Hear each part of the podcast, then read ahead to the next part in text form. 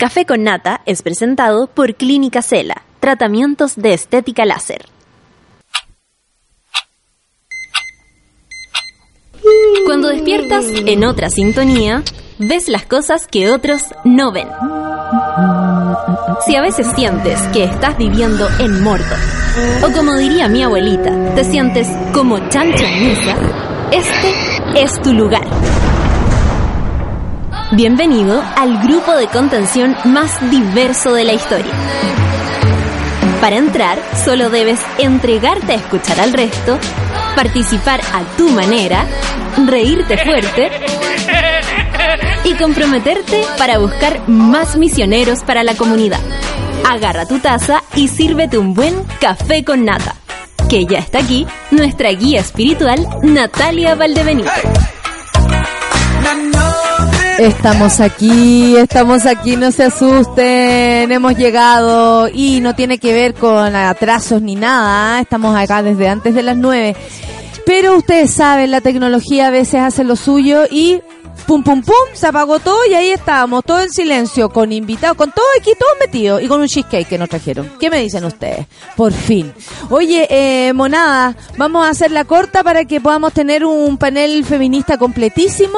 A las nueve y media, por supuesto, tenemos un, un, un tema muy interesante, invitadas también muy interesantes que vamos a, a, entrevistar, a estrujar para aprender aún más sobre todo lo que tiene que ver con justicia ambiental. ¿Qué me dicen? Es algo que nos interesa y que acá hemos estado eh, con muchas ganas de aprender y además con eh, no queremos olvidar, no queremos olvidar ni que pase ni un día sin que en algún lugar se hable de esto porque es muy importante por tantos compatriotas nuestros que están pasándolo como el forro. Me preguntaban si se podía decir garabatos. Por supuesto, pues bueno, le dije yo. Son las 9 con 14, vamos a escuchar música, ¿les parece? Eh, hoy día, lo único que les puedo decir, necesito toda la energía de todos ustedes y necesito esa fuerza y convicción que tiene Katy Barriga. Vamos a escuchar Net con Boalea, Café con Nata en. They think I'm a magician. Oh, voila, voila. They think I know magic. Oh, voila, voila. They think I go abracadabra, leave and come back as some different. Oh, mama. I might pull up in a Bentley. Oh, voila, voila. Pull up in them. Oh, voila, voila. I might pull up on a skateboard with me and P-hoes. Gon' still pay me attention. Oh, baby,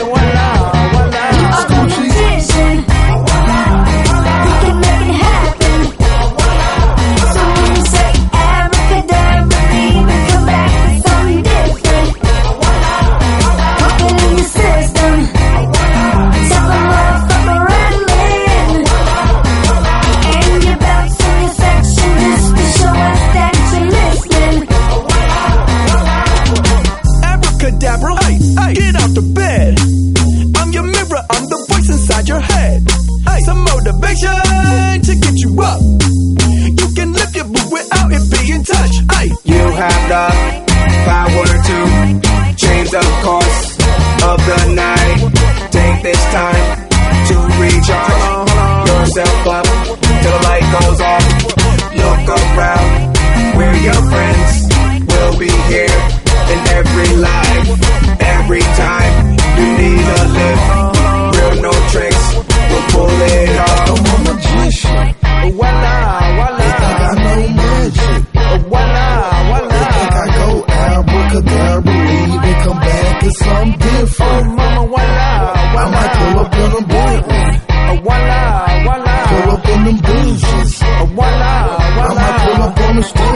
skateboard with me and P-hoes. Gon' still pay me attention.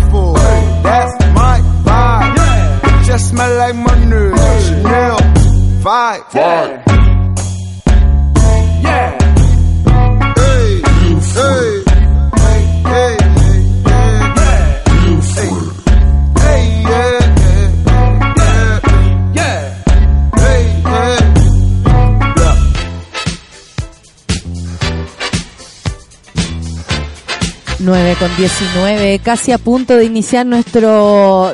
Por supuesto, pues o sea, imagínate. Tengo 10 minutos. ¿Cómo no voy a aprovechar esos 10 minutos para hablar con Solcita?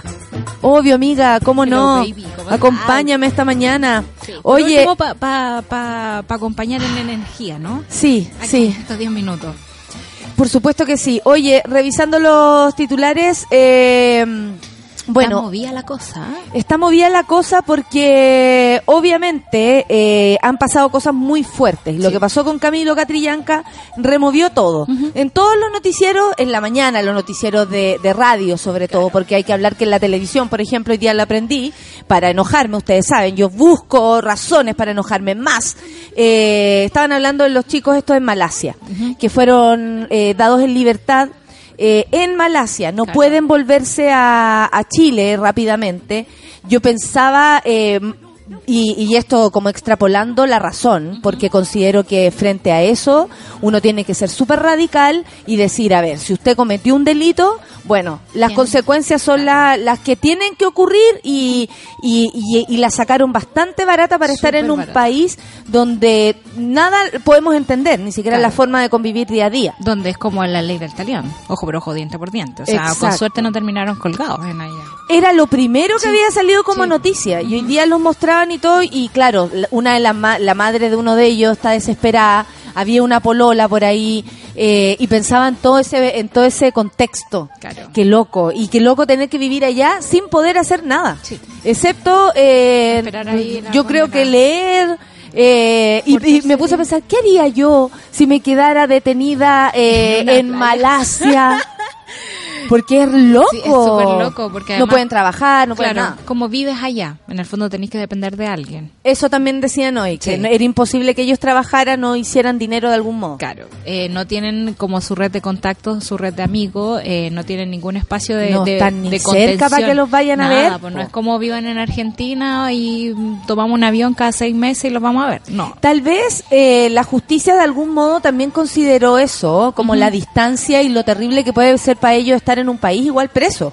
Porque salen de la cárcel de esas condiciones horribles, me imagino. Claro. Pero además los mantienen presos en el propio país, porque ellos, por ejemplo, podía- pueden esperar que de aquí a dos meses revisen este caso y digan, no, ¿sabéis qué? Ellos ya han cumplido bastante, adiós con sus cuerpos. O, o que de cumplirlo en Chile, no sé si eso es que te- posible. no, parece que no, pero eh, pueden volver a la cárcel allá. Claro. Pueden volver a revisar el caso. Si a la justicia, decía uno de los periodistas, no le parece que ellos cumplieron de algún modo la condena por haber matado a una persona, es imposible que se devuelvan o que les hagan la vida más fácil para devolverse. No, no, está complicado. Yo Es creo que la- complicado igual. Sí, es complicado por donde se le mire y insistimos en esto de que la están sacando barata, digamos, la están sacando súper fácil. Igual hay una persona muerta de por medio y eso es lo que siempre nos Eso nunca se nos puede olvidar. No, no se nos puede olvidar. Así que está, vamos a ir a estar atentas por la espectacularidad del caso, no porque todos los chilenos no sufran lo mismo también. O sea, ¿cuánto O hay muchos presos y presas en todas partes del mundo. Sí. Lo que pasa que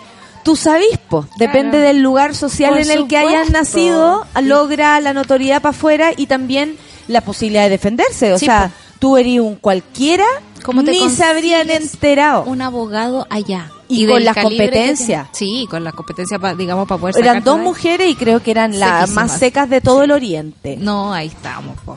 Imagínate, pero también es como tiene que ver con la justicia de los hombres. Los hombres pueden hacer eso mismo. En la mañana también en mi radio facha. eh, me- En mi radio facha es que favorita. me encanta, me encanta porque se están enojando en la radio facha y eso me parece impresionante. no, es están que ya- hablando del asesinato de Catrillanca. Están hablando de cómo los pacos pueden hacer esto.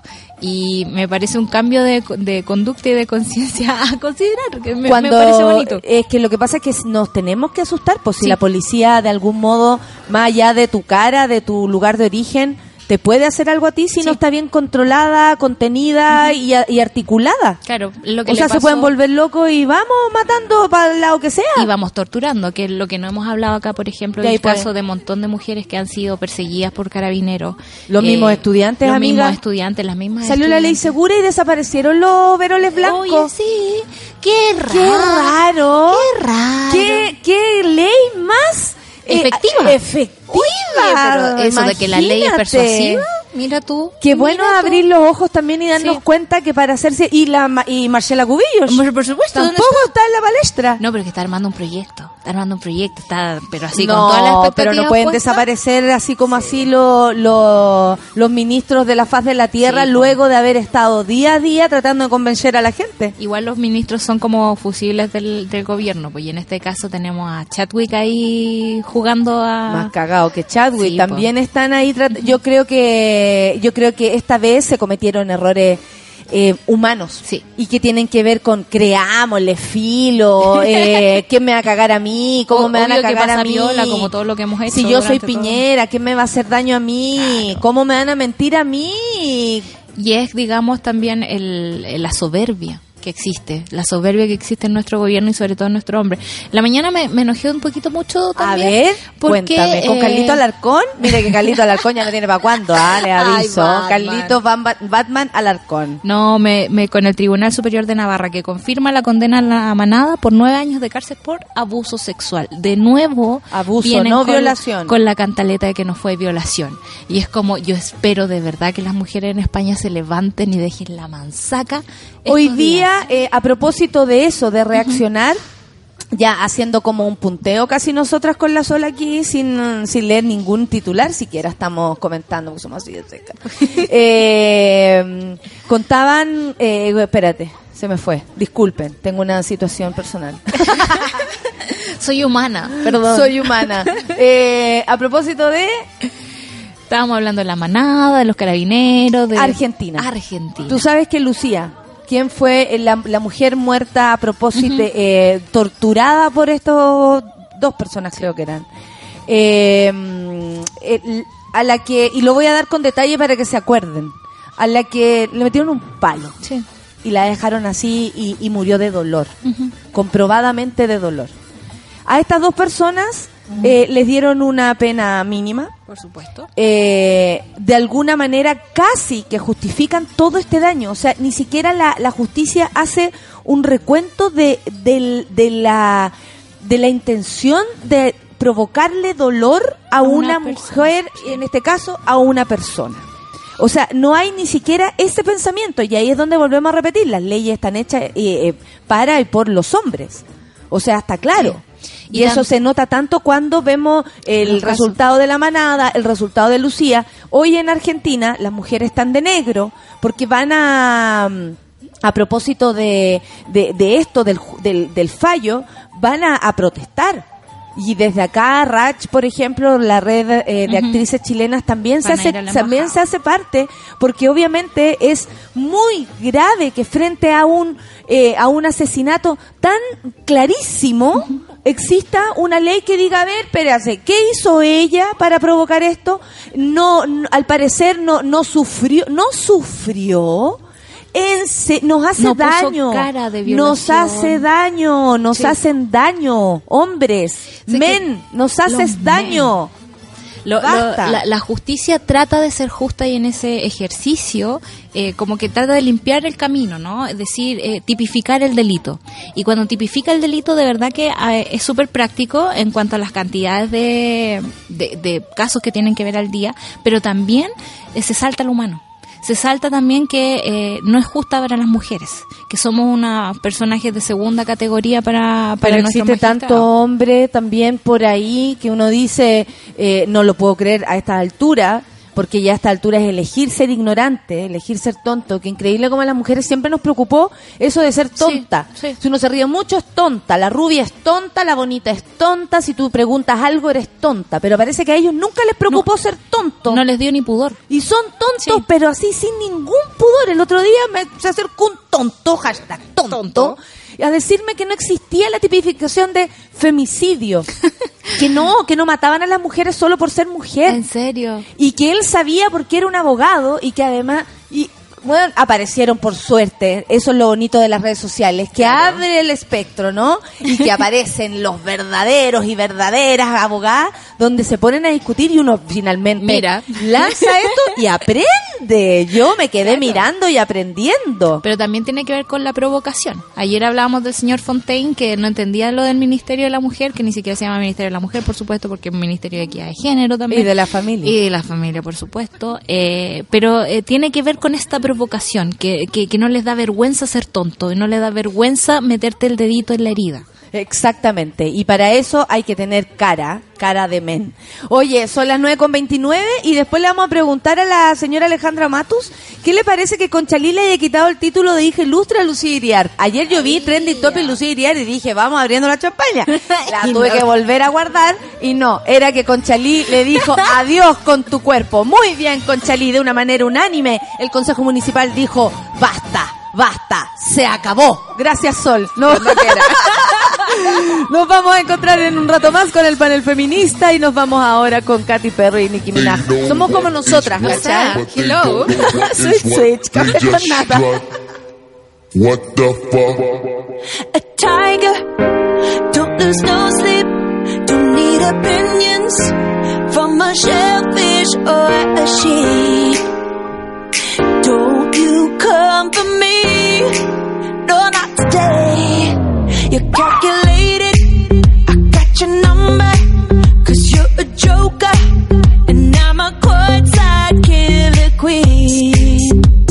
And you will kiss the ring. You best believe. So keep calm, honey. I'ma stick around for more than a minute. Get used to it. Funny, keeps coming at your mouth. Cause I stay winning. Name up like. Swish, swish, bish. Another one in the basket. Can't touch this. Another one in the casket. Your game is tired. You should retire. You're bad as cute as expired. And karma's not a liar.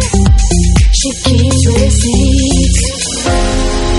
So keep calm, honey. I'ma stick around for more than a minute. Get used to it. Funny, my name keeps coming at your mouth. Cause I stay winning, lay 'em up like swish, swish, bish. Another one in the basket.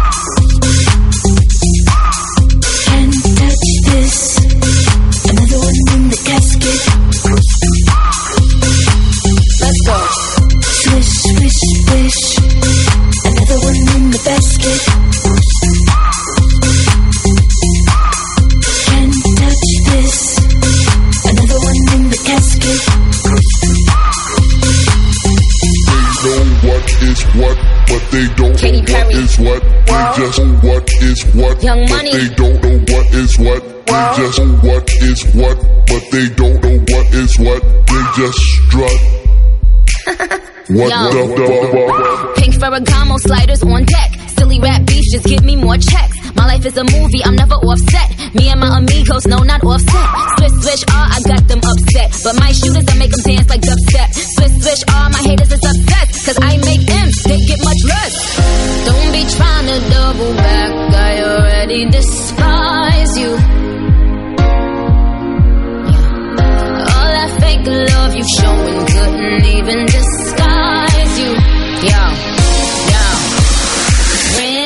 When Nikki getting tan. Mirror, mirror, who's the fairest bitch in all the land? Damn, man, this bitch is a stand. The generous queen that kiss a fan. Ask goodbye, I'ma be riding by. I'ma tell my bigs, yeah, that's the guy. A star's a star, the heart, the heart. They never thought the switch guard to take it this far.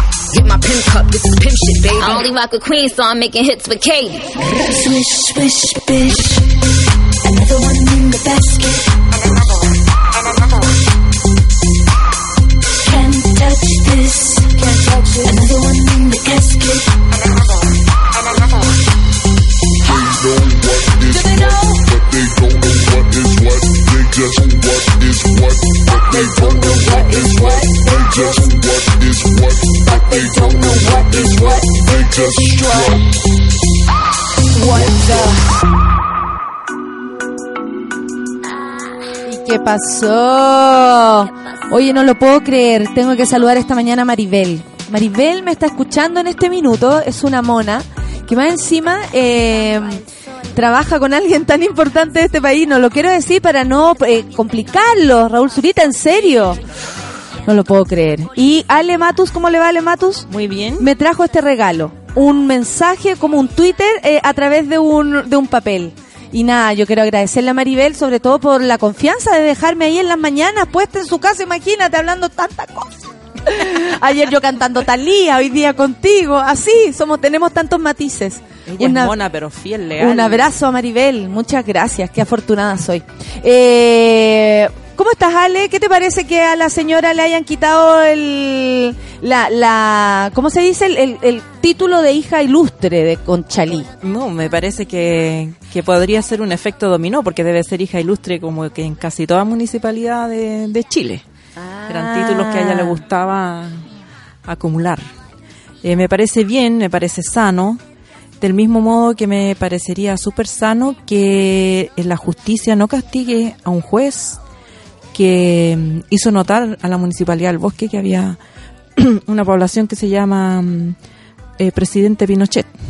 Ya. Ya. Y eh, la, sus colegas le abrieron un, un juicio por, por haber eh, extralimitado, por haberse extralimitado en sus funciones, Ya. en vez de felicitarlo al caballero. Así que espero que, Vamos, vamos. Que no lo castiguen. Sí, le están pidiendo que devuelvan la, la, la- las tierras, las casas, le están pidiendo que devuelvan Sí, la plata. Esa pero gente, es- devuelvan es- la plata, le están tú diciendo. estás devolviendo una colita nomás. ¿Qué va a devolver? Pase la colita para acá.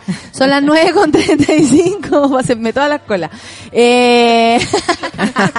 ¿Se entendió? Sí, se entendió.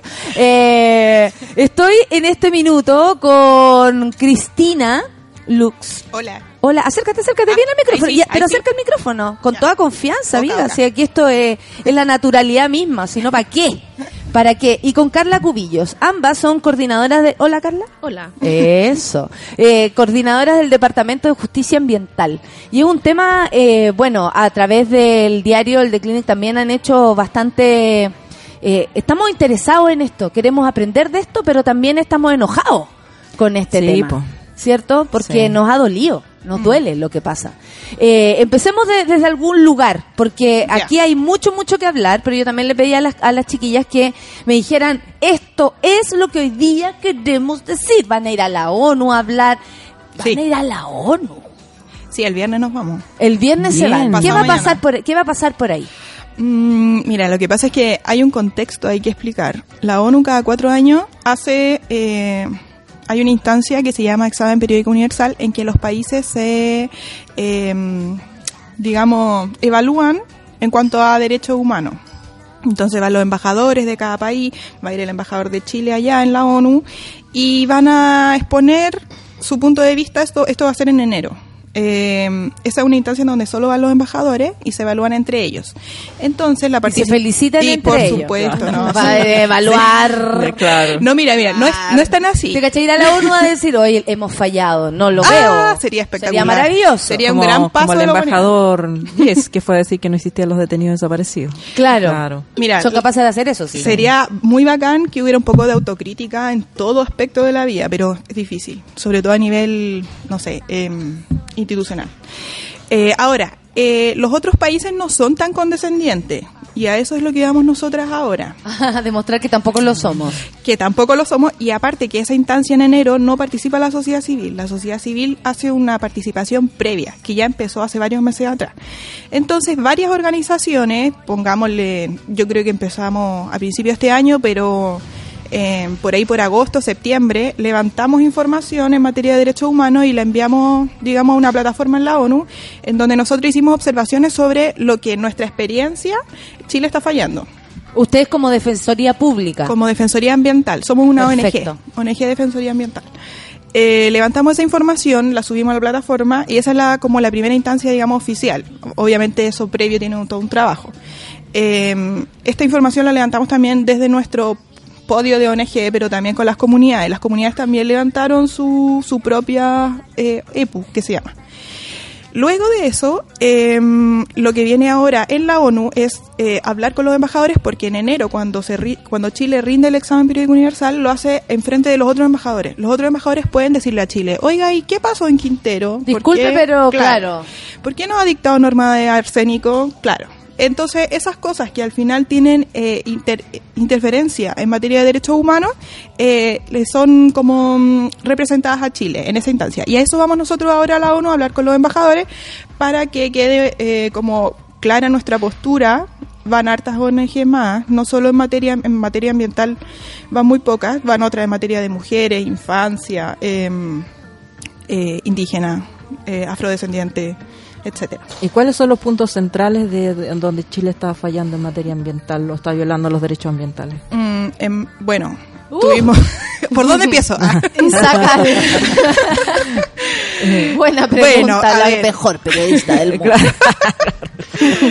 Em, bueno, hemos detectado hartas fallas que Chile, digámoslo de una manera, podría hacerlo mejor. Em, eh, De manera elegante. de una manera Una elegante. manera ONU. Sí, de una manera ONU.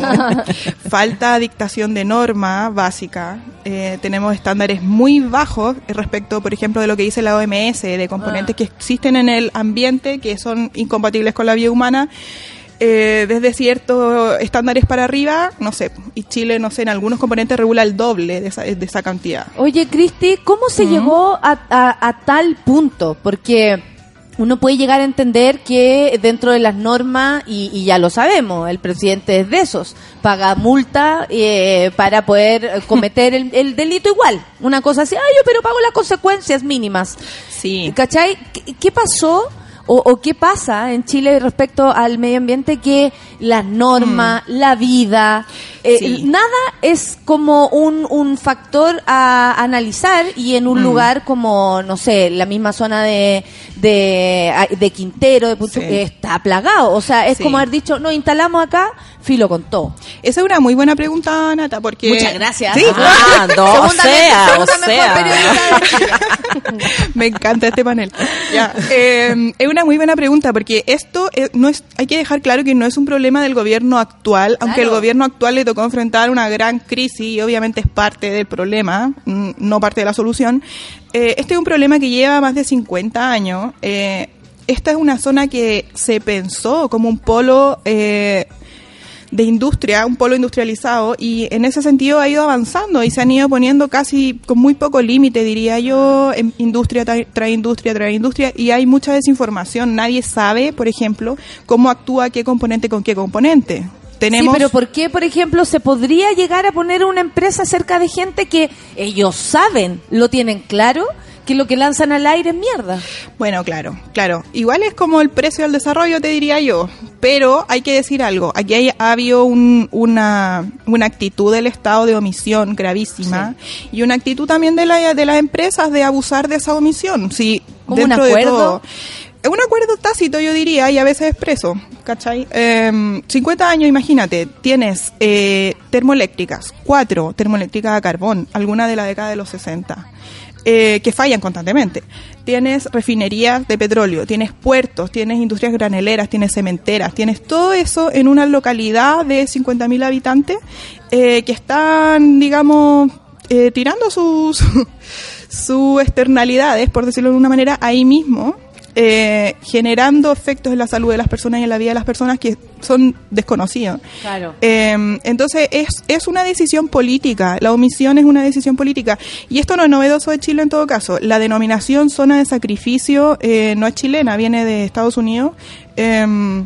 Porque los barrios negros allá ponían los vertederos y así empezaba toda una dinámica de eh, pobreza y em, Contaminación. contaminación. Pobreza y contaminación. Ya, pero esta decisión, eh, zona de sacrificio, eh, que uno piensa que es eh, un apelativo que la misma comunidad le da, no es así, ¿cierto? No es, es una, así. es una política de decir, bueno, esta zona es de sacrificio y aquí Sí. vamos a poner todo. Sí. Es asumirlo, es Desde, decidirlo. desde una decisión pública, Sí. es decir, eh, estas zonas son de sacrificio Sí. y por lo tanto lo- la, la política pública va a consistir en tratar de mitigar Sí. esos efectos, pero no, eh, eh, digamos, distribuir el, el, eh, Las cargas. las cargas Sí. en, en la población de manera equitativa, sino que decir, bueno, aquí, ¿por qué? Porque, es- porque es más barato, porque como son pobres es más barato ponerlo ahí y, y, digamos, eh, es un, un círculo, Un círculo vicioso. Sí. Igual yo yo pienso que eh, esto no se puede no es una, re- una pregunta que se pueda responder solo desde el derecho.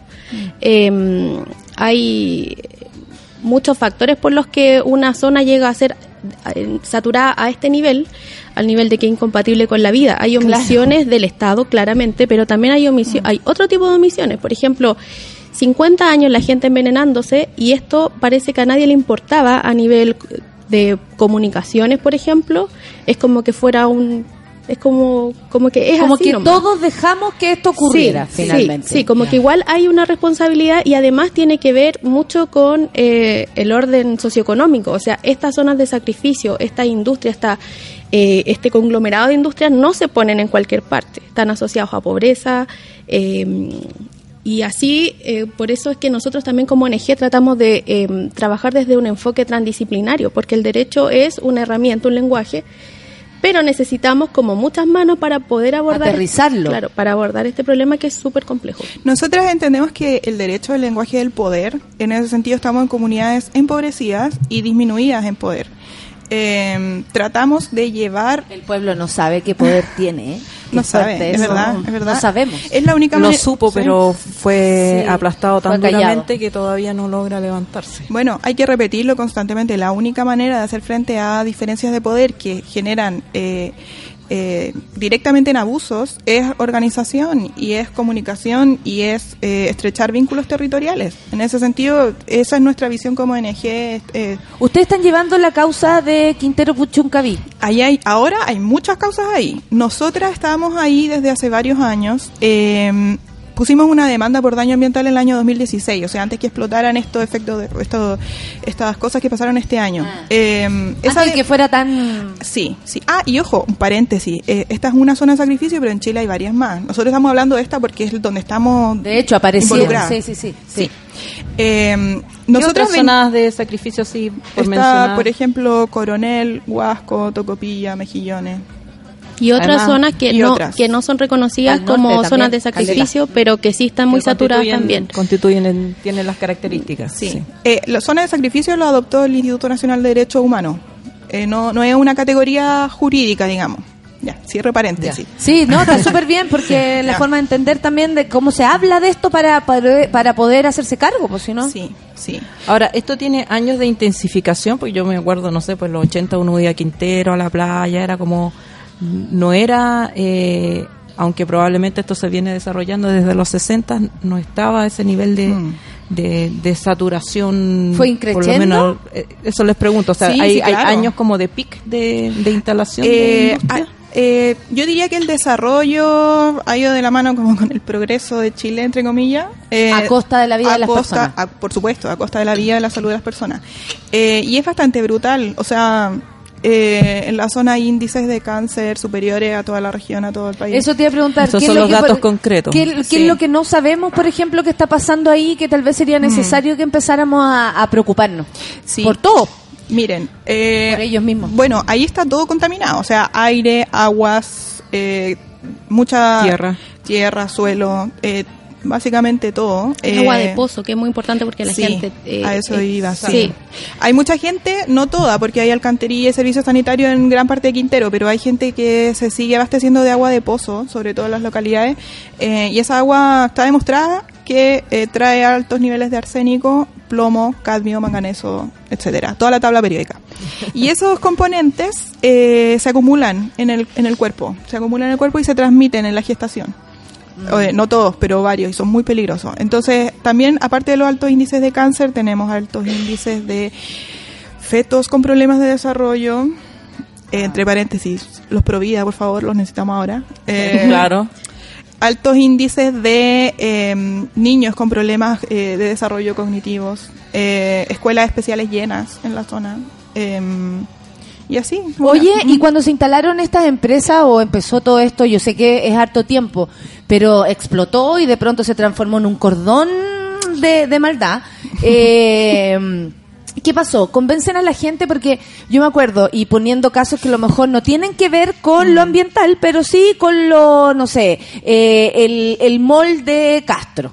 ¿Cierto? Todo el mundo estaba muy enojado porque como en un lugar tan bonito, como en la cuestión, a que ver un mall en Castro. Y muchas personas empiezan a decir, incluso pobladores, a nosotros nos conviene porque nos van a dar trabajo. Ese es siempre como el trueque. Sí. ¿Cierto? Empezó así esto y luego a nadie le importó Sí, porque... sí, claro, o sea, si es por eso hay harto trabajo allá, hay una cantidad de empresas para trabajar increíble. Sí, de hecho es una dinámica que se Es da en cada un- conflicto. sí, es un cada- chantaje. Es una dinámica que se da en cada conflicto socioambiental y, y de otras índoles también, de, de diferencia de poder. Eh, de hecho, cuando se empezó a instalar el cordón industrial, eh, las comunas se peleaban dónde iba a ir la chimenea eh, de la ENAMI. O sea, era significaba desarrollo, significaba salir de la pobreza, Ahí- significaba muchas cosas un- positivas. Sí, y incluso hoy tampoco hay un discurso unánime en la zona. Hay mucha gente dependiente, se dan dinámicas de, de dependencia muy fuertes y terribles. O sea, no es no es algo unánime que uno vaya a decir, ay, ay, ay, la gente va a sacar a las empresas porque no, no es esa la visión. Y eso es lo perverso también de que se instalen zonas empobrecidas. O, o en otras zonas, ponte tú, como conversamos nosotros, vamos a ponerla En la a. Vitacura, en la Claro, sí. Nadie se va a pelear ahí por, por el trabajo. O sea, Sí. eh, hay una cosa muy perversa también en ponerlos ahí y... Claro, Y- por eso sí. tampoco se puede poner el peso de la decisión en los propios trabajadores, que, que, que obviamente eh, eh, salario hoy día o, o- la muerte mañana, que lo puedo postergar. Sí. Eh, eh, entonces la decisión racional de, Sí, sí, de claro. ese trabajador o trabajadora Aparte que es, no, es, no es como Claro. aislado. O sea, yo me encontré Claro. el rey una persona y me dijo, mi madre murió de cáncer, mi papá, o sea, como, y yo no lo voy a ver porque no quiero que me enfermarme yo ni mis hijos. Sí, Es claro. algo ya con lo que viven, con lo que Sí. es un cotidiano. Como eh, Sí. conocí a, a pobladoras también el otro día a propósito de una celebración sobre los derechos humanos que hubo. Las mususares. Sí, y las conocí. Y Son bacanes. sus voces, Mm. eh, una la tiene así dañada. Y tú decís, esto tiene que ser el, el, el- O sea, hasta ahí lo ves, lo ves. eh, eh, persona por medio lo ves. Sí, es impresionante. Y hay casos muy brutales. Por ejemplo, los hombres verdes, que no sé Claro, si les suena. eh, son hombres que trabajaron en la ENAMI muchos años, digamos décadas, y se murieron envenenados. Los, les hicieron autopsia, la exhumación años después, los abrieron y estaban verdes por dentro. O sea, eh, una cuestión que escapa a la racionalidad ya, no, el discurso no da, no da el discurso del desarrollo del trabajo, no da. Y además Bueno, que es una y- falacia, es Sí, una y falacia. Y además es una falacia porque en el fondo, eh, eh, y, y bueno, creo que gran parte de, de los países desarrollados, a los que a Chile le gusta mirar, eh, eh, han resuelto que hay un impuesto que pagar por, el- por el por el tema Por el daño. del el costo ambiental. Tú no puedes, o sea, parte de tu ganancia es el daño que le estás imponiendo a la gente. ¿Cómo vas a permitir esa parte del lucro? O sea, hay un lucro aceptable que es el lucro de la actividad económica, pero si tú el lucro lo haces a costa del daño al medio ambiente y, y no reconoces ese costo, en el fondo te estás enriqueciendo eh, eh, con la vida de esas personas. ¿Ustedes Entonces, dos? ese, ese es el gap que normalmente Ah, no se ve, que dice, ah. bueno, es trabajo, no, pero si no puede ser trabajo a cualquier costo. Mm. O sea, usted pondría a sus hijos a vivir aquí en donde tiene su empresa y En pos sabiendo que van a morir progreso y 10 de años esa menos. palabra que es una falacia Claro, como decíamos claro, eh, se han hecho un montón de cosas como en- en- bajo esa palabra. Eh, ustedes armaron esto defensoría ambiental. Sí. En qué momento dijeron esto es necesario cuánto tiempo llevan dedicándose a este Eh, tema Mira, eh, esto se formalizó de una manera, un trabajo que ya se venía haciendo. Eh, Alejandra Donoso, que no está acá, es nuestra directora ejecutiva, eh, como abogada sola, venía trabajando en causas ambientales hace muchos años atrás. Eh, y hace, no sé, alrededor de tres años nos juntamos y decidimos cómo trabajar juntas porque uno más uno es más que dos. Eh, obvio suma por suma, supuesto, suma, suma, y suma. Eh, y nos asociamos y en definitiva le dimos un poco de estructura a esto. El año 2016, en, en enero del 2016 nos constituimos como ONG formalmente y de ahí solo hemos ido creciendo. La Carla ha hecho una pega im- impresionante de desarrollo organizacional porque no es lo mismo trabajar como uno está acostumbrada sola, eh, de trabajar dentro de una estructura a la que al final eh, tiene y otra crecer lógica. también cómo po? Y crecer decir también cómo. aquí estamos vamos a ir a la Sí. ONU o sea como a tomar un espacio dentro de la pelea Sí, y bueno, también es un, un aprendizaje constante, porque no- esto no tiene la lógica de una empresa. Una ONG funciona totalmente distinto y no es algo que se enseña en ningún lado. Sí, Entonces, El compromiso sí a nadie se le enseña. Sí se enseña, sí se enseña. Sí, Sí hay, sí hay. Compromiso, uff, lo que más hay. Eh, ¿Cómo se financian? Mm. De hecho, el- en marzo van a hacer una campaña para financiamiento. Sí, sí. Eh, de hecho, nos financiamos principalmente con horas de trabajo voluntarias. Mm. Eh, No da como para mucho más. Es muy difícil sustentar económicamente una propuesta Es como decir, esta. ustedes con su trabajo es como Sí. se Donan su trabajo. esto, donan Sí. su trabajo. Claro. Perfecto. Hay, Qué bueno saberlo hay pasantes también Sí. trabajando voluntariamente. Y voluntaria en pero eso, comunicaciones. pero eso tiene un, un techo, porque, Por supuesto. porque obviamente ustedes también Sí. tienen que vivir y pagar Sí. la cuenta y todo eso. Entonces, ese eh, eh, se los pregunto porque hay un problema No, que mi para el es dueño de desarrollo. una empresa de, de, Claro. de, de. Claro, para el desarrollo de la sociedad civil Sí. organizada, que en Chile no existen grandes fuentes de financiamiento filantrópica como existen en otros países. Sí, Entonces, y aparte, aquí no ¿a hay quién? un Soros ¿A- que... sí, ¿A quién le vamos a ir a pedir plata? Claro, o sea, claro. las mineras tendrán su departamento de desarrollo comunitario, no le vamos a pedir plata si las tenemos demandadas. O Claro. no sé, industria extractivista de un país extractivista, ¿no? Eh, Pero no eso, también, que eso también se hace, ¿cierto? Como que casi que las empresas Sí, empiezan a pololear con los grupos ambientalistas y casi que les dan dinero para que existan. Tomo, existamos, ustedes alegan, nosotros contaminamos y- hacemos de esto un ejercicio. O sea, mira, hay toda una Porque gerencia. pasa eso, porque si no, no, no, no hay, no, no se rompe esto, po. Se Mira, sí, en un círculo. esto es parte de la dinámica de la que hablábamos recién. Todas las grandes empresas tienen un departamento de desarrollo medioambiental, comunitario, eh, un gran eufemismo, eh, donde se preocupan como de la visión de la empresa en esas áreas, que básicamente es como el relacionamiento con las comunidades, con las que tienen los roces, los conflictos, o a veces la, la codependencia también, no sé. Eh, genera también lógicas bastante satánicas en alguna en algunos Claro, círculos, en te algunas pongo una ocasiones. escuela, Te pinto un paradero. paradero. Bueno, Sí, claro. eso al menos eh, yo he podido mm, conversar con personas. Eh, Gracias a mi trabajo, y, y yo imagino que a la le pasa lo mismo, uno empieza a conocer más de los temas a medida que tú los vais poniendo en la palestra también. Y se acerca gente y te dice, es que ¿sabéis qué? Es súper difícil, porque esa empresa va a poner una otra escuela, eh, eh, no sé, eh, de discapacidad eh, cognitiva, no sé qué, y, y como que en el fondo los ayuda a, a- a superar los mismos eh, efectos Problemas que, que ellos, claro, provocan. claro. Sí, claro, y superar entre comillas. O sea, a veces Superar la- eso. muchas veces son medidas cosméticas. Hay empresas que no, que desarrollan un poco más y tienen, no sé, pues, un gallo seco, postdoctorado haciendo la cuestión, pero también tiene sus límites. O sea, esa es una lógica que está errada, Claro. es una lógica que está mal, el sistema está mal, digamos. Es que quiero que la gente se, se entere de esas cosas, así, tal cual, Claro. Porque de pronto eso no se entiende y es como, bueno, es que dan trabajo ya. Pero como- ¿cuántos trabajos quitaron antes de dar trabajo? ¿Cuántas vidas? importante ¿Cuán- porque- ¿Cuánto se te Sí. acortó la vida? Además se transformó como el como la lógica económica de la zona, o sea, no eh, es como que antes vivían de la agricultura, vivían de la pesca, Del turismo. eh, del turismo, entonces ahora, eh, claro, llegan trabajos que son más precarios, eh, que son no son para todos y destruyen de pasada como la economía como era hace La cot- 60 claro, años. la economía autónoma, claro. Hay trabajos interesantes desde la historia eh, que describen un poco cómo era la zona y es muy distinta de cómo se conoce ahora. Y eso para nosotros es un tema porque si bien no, no, no tenemos un financiamiento que nos permita ahora, o sea, vivimos ah, funcionamos principalmente por trabajo voluntario, igual las comunidades pagan eh, algo por, eh, la, por las prestaciones de nuestros servicios. Pero es como un poco fome que ellos, además de ser vulnerados, tengan que hacerse cargo de su defensa legal.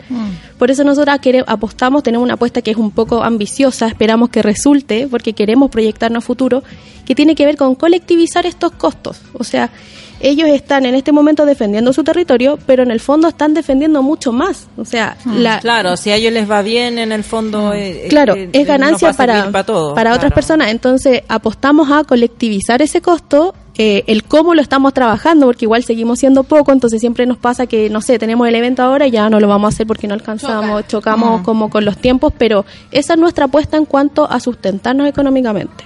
Y además lo centralizado que está Chile. O También. sea, es súper difícil a lo mejor contar con gente que puede ir a ayudar allá de manera inmediata, Claro. organizarse, demora y más. Quintero está relativamente cerca. O sea, Y eso que las cerca. otras zonas de Sí. sacrificio, Huasco, imagínate. Sí, bueno, y Quintero es una de las comunidades que asesoramos y quizás la, una de las que está más cerca. Y los costos de viaje, transporte. Sí, claro. o Oye, sea, bueno, no quiero que se les vaya nada, pero sí, obvio, qué honor tenerlas Gracias. acá y poder aprender de todo esto, pero también quiero eh, saber después la ley, la ley ambiental, por algo te- eh, por algo existen ustedes, porque aquí hay una ley que al parecer se hizo con el codo y no diré con qué otra parte más. 9 con 58, vamos a escuchar a Rubio y hacia el fondo para seguir hablando sobre eh, justicia ambiental, algo que nos interesa acá en Café con Nata, sobre todo en el panel feminista.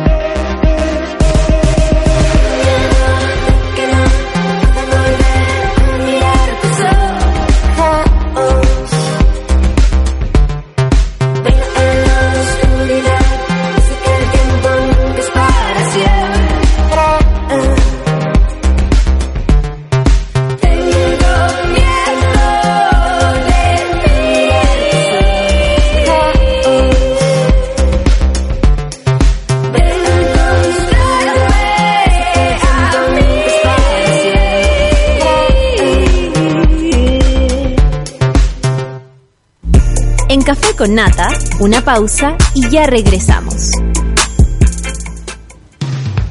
Hoy en Sube la Radio. De lunes a viernes reunimos a un grupo de hombres y mujeres con mucha opinión para analizar lo más relevante del día. Escucha a Rayen Araya a las 11 de la mañana en La Teoría del Empate por Sube la Radio.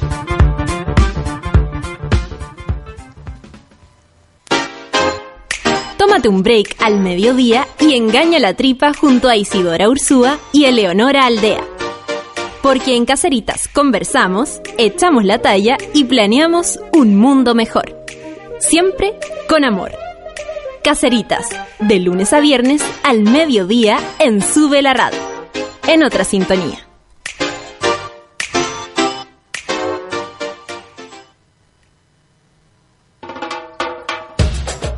Tenemos un lado poco OCDE y en No es nada feria saben perfecto cómo explotarlo. Actualidad, humor, música y espíritu de señora. A las 3 de la tarde por Sube la Radio.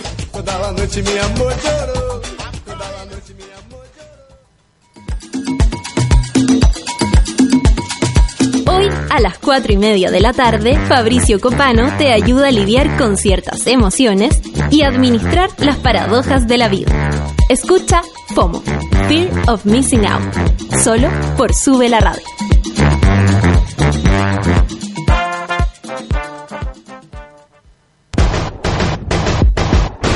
¿Has calculado la cantidad de tiempo y dinero que gastas al año depilándote? Ven a Clínica Cela por tu evaluación gratuita y conoce el mundo de beneficios que Clínica Cela entrega para tu piel. www.cela.cl Clínica Cela, 12 años de experiencia en tratamientos láser.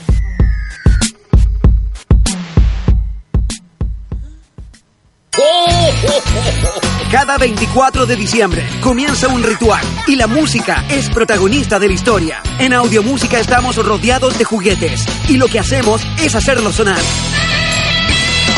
En esta Navidad busquemos algo que nos conecte con la emoción. La música siempre ha sido el puente, la forma favorita de dar luz a la vida. La música es un regalo.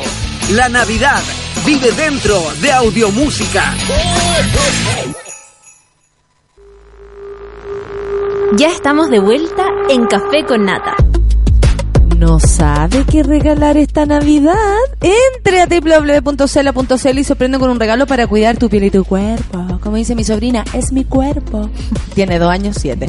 Regala esta Navidad tratamiento de estética láser que Clínica Cela tiene para hombres y mujeres. Depilación láser, tratamientos reductivos o tratamientos faciales. Además, si estás de cumpleaños este mes, no olvides reservar tu hora para la sesión de depilación láser que Clínica Cela regala en tu mes de cumpleaños. www.cela.cl Tratamientos de estética láser que se van todos los auspiciadores menos Clínica Cela. Las amo. ah, Clínica Le vamos Cela. a pegar una visita. Oye, eh, ¿sabes que varias personas me han contado por acá que han ido a Clínica Cela y además las cabras la atienden Clandestina, clandestina. y saben mucho, saben mucho de, de piel y saben cómo asesorarte también, que eso es bueno porque a veces te- somos todos distintos, distintos. Oye, son las 10 con 5 y estábamos hablando de cosas tan importantes. Estamos con, ¿cierto Ale? Como Sí. que, bueno, aprendiendo como locas con Cristina Lux y Carla Cubillos, vienen de Defensoría, Defensoría Ambiental. Ellas incluso eh, se han articulado. ¿Cómo se llama la, la líder de este grupo? ¿A quién le te- la tenemos que saludar? No, ¿La somos nombraron? varias, varias lideresas. Es que las mujeres somos así, pues nos compartimos la, la, di- Sí, la sí. lideresa. Pero Alejandra Donoso, la directora Alejandra ejecutiva. Donoso y saludamos también a todo el equipo que armaron esto y que ya están prontas a embarcarse a la ONU, de hecho. Eh, usted puso un tema, Carla, que por supuesto nos interesa, en, sobre todo en nuestro panel feminista, que tiene que ver con la perspectiva de género. Tú habías trabajado ya, tenías ahí como esta sensibilidad, dijiste tú, eh, o este ojo, porque uno se le afina el ojo, entonces uno percibe ahí la, la, la problemática de género en todo lugar. Y, y tú también lo puedes notar en este en esta problemática ambiental que uno podría pensar se separan los problemas, ¿cierto? Como, ah, vamos a hablar del medio ambiente, no vamos a Mm. hablar de género, no vamos a hablar Mm, de, de pobreza. de pobreza, de racismo, de inmigrantes, no, parece que se, y no, todos los No. temas se cruzan, ¿cierto? Claro, es que de hecho ese es como el, el, el foco que tenemos en la Defensoría de vincular temas y, y, eh, enfrentarlo de una manera transdisciplinaria. Eh, sí, eh, yo trabajé algunos años en un centro de la mujer, eh, vi mucha violencia contra las mujeres, pero en contexto pareja. Eh, me llamó la atención al asistir a unos seminarios una vez que me incorporé a la Defensoría Ambiental, que eh, algunos datos en relación a cómo se comporta como el fenómeno de la zona de sacrificio con eh, las mujeres. Por ejemplo, desde que llegué a la Defensoría se me hizo evidente que las mujeres cumplían un rol súper importante en las comunidades eh, como dirigentes, eh, como lideresas, eh, especialmente las mujeres en zona de sacrificio en resistencia. Cuando uno ve comunidades en general, puede apreciar que las mujeres cumplen un rol súper importante en, en movilizar, en el activismo. Asistiendo a seminarios, como les contaba, apareció como tema el, el- lo que contaba una dirigente de Huasco en relación a eh, que ella era profesora y veía que había aumentado la violencia sexual contra niñas en Huasco, en la zona de sacrificio. Eh, el fenómeno ya lo explicaba porque eh, llegaban un grupo de hombres a trabajar como en especies de campamentos de trabajadores. No precisamente pobladores de la vecinos. No, no, como que Gente llegaban- de otros lados, obviamente, pues sí. llegaban muchos hombres como desde afuera, porque además, eh, como decíamos, no es verdad esto de, de la- del trabajo, a veces incluso las empresas llevan a trabajadores de otras partes.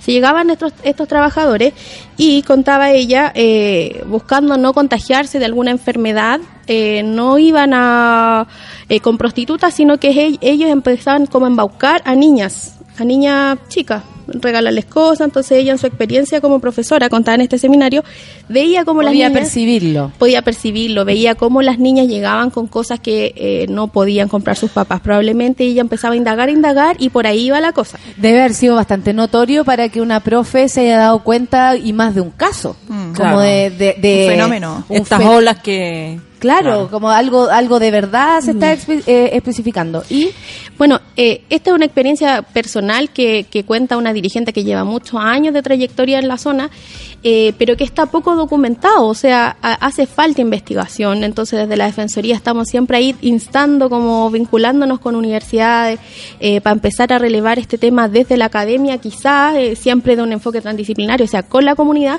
pero a relevar estos temas.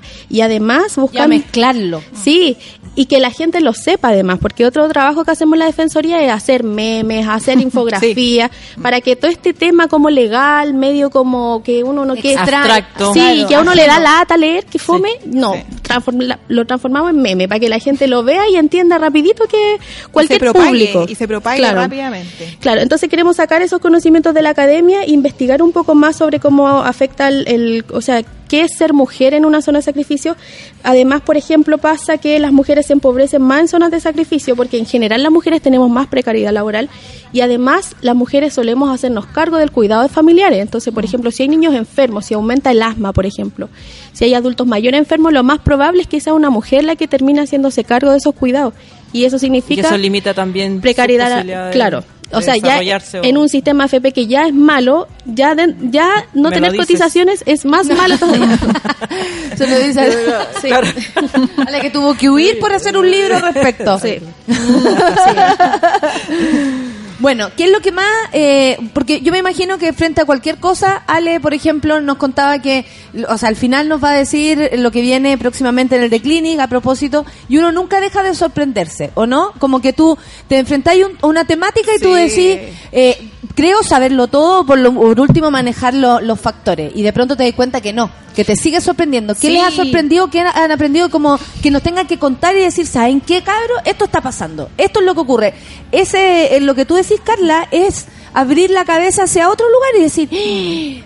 razón, obvio, Sí. llegan hombres, que lamentablemente es- es una mala noticia, porque podría ser positiva, pero no, es una mala noticia. Llegan hombres a, a- a trabajar un lugar y eso significa eh, violaciones, por ejemplo, que es lo que estamos proponiendo acá. Entonces, Sí. Hay mucho más Sí. que conocer Hay al respecto. y hay mucho más también eh, desde, yo creo, el enfoque de género y el feminismo, donde podemos abordar el tema de las zonas de sacrificio. Uno, lo que decía Carla, que es experiencia que escuchamos de otras dirigentes. Hay otros temas también, eh, la contaminación no afecta de la misma manera a hombres y mujeres. Eh, la contaminación, al- algunos metales pesados se transmiten eh, en la gestación, por ejemplo. También yo agregaría en mi experiencia, da, como da la, la pregunta. Yo de eh, Cristina, decís tú. Yo, yo personalmente. eh, nosotras no solo representamos jurídicamente a las musosares, a las mujeres en zona de sacrificio en resistencia, también representamos sindicato de pescadores, que es otro mundo totalmente diferente. Eh, y entre ellos también son totalmente diferentes. Ese es un gremio mayormente masculino, si es que no totalmente, casi Ah, totalmente masculino. Claro, también. Eh, y también es- yo creo que son comunidades, bueno, ¿para qué repetir? Empobrecida, eh, eh, no sé, nive- niveles eh, de desarrollo humano diferentes, ¿cachai? Ellos, ellos eh, se vieron afectados por la industrialización de otra manera. Ellos tenían su fuente de trabajo y se vieron afectados en ese contexto. O sea, claro, rompieron Además, un- una forma de... Yo me acuerdo que hace un tiempo atrás era el tema de Quintero, po. Claro. Como el, Ese- el mar, devuélvanos mar, el mar. claro. Sí, bueno, todavía. De todavía, hecho, de- eh, los pescadores están ahí en pie de lucha todavía. eh, y como decía, este grupo masculino también nos gustaría con la Defensoría llevarle un poco de, de perspectiva de género. Tienen mucha mucha potencia la fuerza masculina, pero les falta también quizás el enfoque como... Eh, sensibi- de sensibil- Sensibilidad. sensibilidad. Empatía, hija. Serían, serían Sí, eh, ¿Cómo se dice? La inteligencia emocional que permite ver otros factores, no pero se- solamente el- claro llevarle eso para allá los haría tan poderosos porque o sea pasa algo se enojan salen a quemar bote y eso sirve sirve un montón Eh, pero pero tenemos que en la defensoría saber también eh, eh, conversar eh, dialogar eh, hacernos parte de su problemática eh, claro, como porque grupo de pronto le puede parecer, por ejemplo, a las mismas comunidades que son somos, somos ajenos los que nos queremos preocupar y que no sabemos realmente porque no vivimos ahí, no tenemos un familiar que haya sido, Sí, claro. ¿cacha? o no han estado eh, de la mano de los beneficios de esto. A mí me regalaron una casa, más Claro. encima mi hijo estudian gratis, ustedes no saben lo que eso significa. Como, Claro. como es esa invol- como de involucrarse, ¿no? Ah, Generalmente las personas sentimos que vienen de afuera a, a solucionarnos nuestros problemas y eso no es justo. No solo a solucionar los problemas, sino que A normalmente llegamos, y, y- me, incluyo, a decirles qué, tienen que hacer. Entonces, ese yo creo que esa es una dinámica que, bueno, escapa por supuesto este tema en general, pero eh, también falta eh, escuchar a las comunidades y que las soluciones vengan de ellos y las propuestas vengan de ellos, porque si no, eh, eh, siempre pasa eh, como la ONG queda en una burbuja, Sí. la gente en otra. Me acuerdo de Chiloé, cuando se contaminó el mar, ¿recuerdan? Fueron ellos sí. los que dieron la, la- la alerta antes, Claro. de decir, el mar tiene un color extraño, el mar que tiene un color, el mar, hasta que después ya no había mar para sacar nada. Entonces, y, y eran los pobladores los que estaban hablando, la gente experta en el mar, porque nació ahí, que sabe cómo huele su mar, Claro. cómo... Hay una sabiduría que no se puede desconocer ahí. De hecho, tenemos que trabajar desde ahí. y Ese es el primer ahí, punto. claro, desde Le- ahí. La comunidad sabe lo que le toca sufrir. Los pescadores saben lo que les toca sufrir. Las musosares saben lo que les toca sufrir. Eh, tenemos que partir desde ahí y nunca desvincularnos de ahí. Y además eh, reconocer las herramientas, porque por un lado tenemos mujeres eh, bacanas, así como activistas, poderosas, pero también hay un u- hay hombres eh, que formaron un sindicato. Ser sindicalista en Chile no es fácil. Ya sabemos Eh, lo que pasó también sí, allá con eso. Organizarse, organizarse eh, en un gremio cualquiera siempre tiene como es un desafío. Entonces esas herramientas que uno reconoce en la comunidad son probablemente la base para poder trabajar en conjunto con ellos. Absolutamente. Oye, pero la próxima semana van a Ginebra, ¿el viernes se van? Este viernes nos vamos porque la próxima semana son las precesiones EPU. que Y van a llevar todas las temáticas porque hay varios lugares y zonas de sacrificio en Chile. Sí. Por ejemplo, lo que pasa en Petorca, que ya no hay una gotita de agua Sí, y, y las tienen las tienen usándolas para otras cosas. O sea, le han secado los ríos, han- eh, hacen desaparecer claro. casi las ciudades. Es una, es una destrucción así Sí, más. destrucción eh, a niveles alarmantes. De hecho, está pasando simultáneamente en Polonia la COP24, que es también organización internacional en donde se juntan los líderes y eh, sociedad civil, académicos, gente de, varios sectores, a hablar sobre eh, cómo implementar eh, las medidas necesarias para que el planeta no eh, explote, digamos. Eh, que no suba los 3 grados que están pronosticados, los 3 grados de calentamiento global, suba solo 1.5, que no lleguemos al punto de no retorno, que estamos como en la cornisa. Em, entonces muchas cosas están pasando en el foro internacional también. Respondiendo a tu pregunta un poco, Nata, nosotros no somos tampoco la única ONG que va para allá. Sí, pues por eso Van decía, muchas, llevan van todas las temáticas entre todos. Nosotros, sí, se abarcan eh, muchas temáticas. Nosotras vamos con nuestra experiencia en realidad. Sería muy soberbio ir a hablar de cosas que en realidad no conocemos tanto. Sería muy de men. Sí, además. sí, hay organizaciones que esto, esto, van levantando todos sus temas. Eh, nosotras vamos eh, a hablar del, del tema que conocemos, medio ambiente y derecho humano. Eh, pero confiamos que hay gente muy eh, eh, capacitada que va a viajar y que también va ¿Y a qué se temas. espera de esto de la ONU? Por ejemplo, porque Sí. lindo el desafío de ir a, a exponer, Sí, sí. contar, nos preparamos, pero queremos resultados también, porque por lo que tú decís, claro, el tiempo claro. corre. El tiempo corre. Mira, concretamente la ONU lo que esperamos es que el día que Chile rinda el examen en enero, eh, los otros embajadores releven los temas en materia de derechos humanos y Chile está obligado, por ser parte de tratados internacionales, por estar participando en la ONU, de dar cuenta de estas indicaciones en materia de derechos humanos los siguientes cuatro años hasta que venga el siguiente EPU. Entonces, constantemente en estos cuatro años va a tener que estar eh, respondiendo a las indicaciones que se le han hecho. ¿Cómo ha avanzado en esto? ¿Cómo ha avanzado en esto? Y esas otro? indicaciones son las que van a hacer las organizaciones Sí, sociales. la sociedad civil levanta eh, indicaciones, los otros embajadores de los otros países eh, levantan eh, indicaciones también. eh, O sea, ¿otro país podría levantar indicaciones sobre Chile? sí, claro, esa es la dinámica. Ah, ya. Esa es la ahí, dinámica. ahí está bueno, porque... Sí, no, Claro, claro. porque si es el embajador chileno el que va a levantar indicaciones... No, claro, ¿qué eso va a la?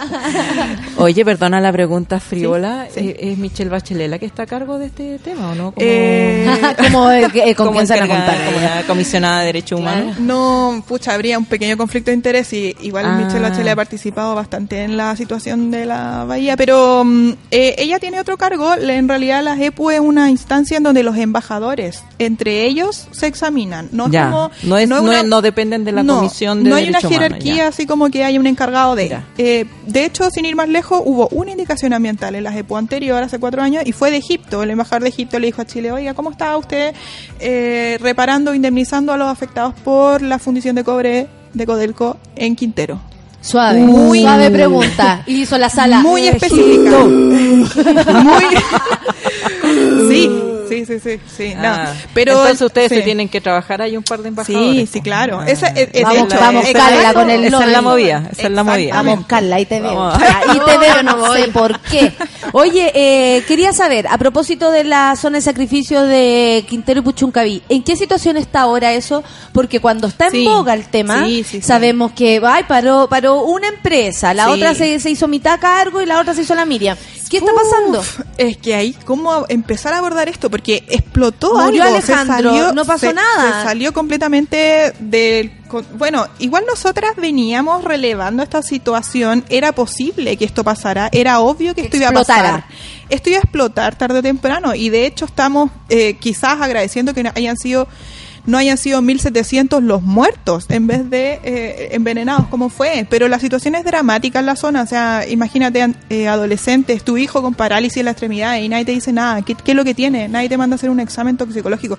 El ministro de Salud salió hace dos semanas en el Mercurio de Valparaíso dando una entrevista diciendo, ven que no era necesario hacer exámenes toxicológicos, no se justificaba, esto no tiene consecuencias a largo No, es plazo. que el ministro de Salud, cualquier Mira. cosa, Santelice, cualquier cosa. O sea, yo lo vi haciendo Eh. el show, el escándalo, eh, en, en el Congreso cuando hicieron la interpelación a todo esto, 11 de diciembre, interpelación a Chadwick. Ah, ofrezco mi casa para juntarnos con cadritas. Mm. Vamos, vamos. Pisco sour. Llevo Eh, mi cheesecake.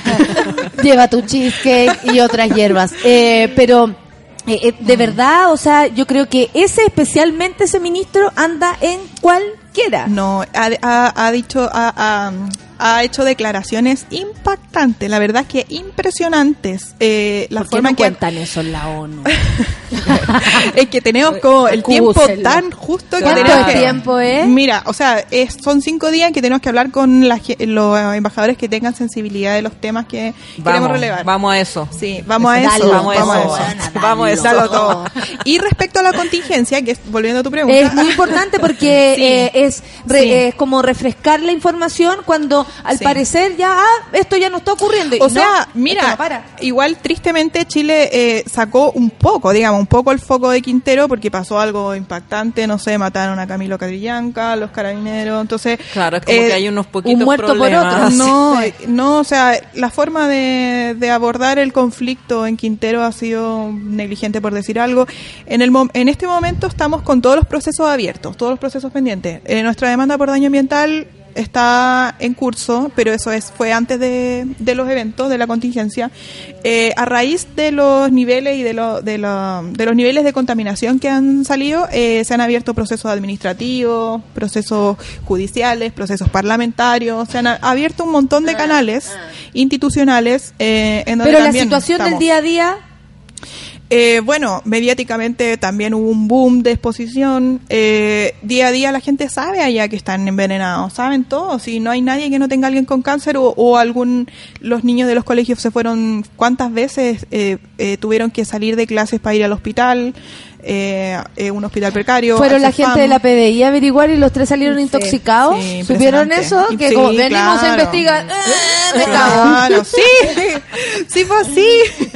Impresionante. Bueno, Porque- ¿Por qué no lo claro. sabemos más? Eso para que para dejarle una- eso es una evidencia Bueno, y- real. Usted va para allá a pasear, a investigar, a trabajar, a ver a su familia y se va intoxicado. Y a pesar de todo Real. eso, no sabemos intoxicados con qué, con cuánto, Porque no se hacen, cómo claro. interactúa con el ser humano esa, Claro. ¿Y esa- se niegan a hacer esos tipos de, de estudios? O sea, el ministro real eh, así se, se niega y fin. Mira, sí, la bahía debe ser la bahía más estudiada de Chile seguramente, pero los estudios que, bueno, antes de la crisis ninguno es concluyente, en definitiva la academia también se un poco alimenta de estudio tras estudio, Eh, hay una dinámica ahí también un poco mm, eh, tóxica.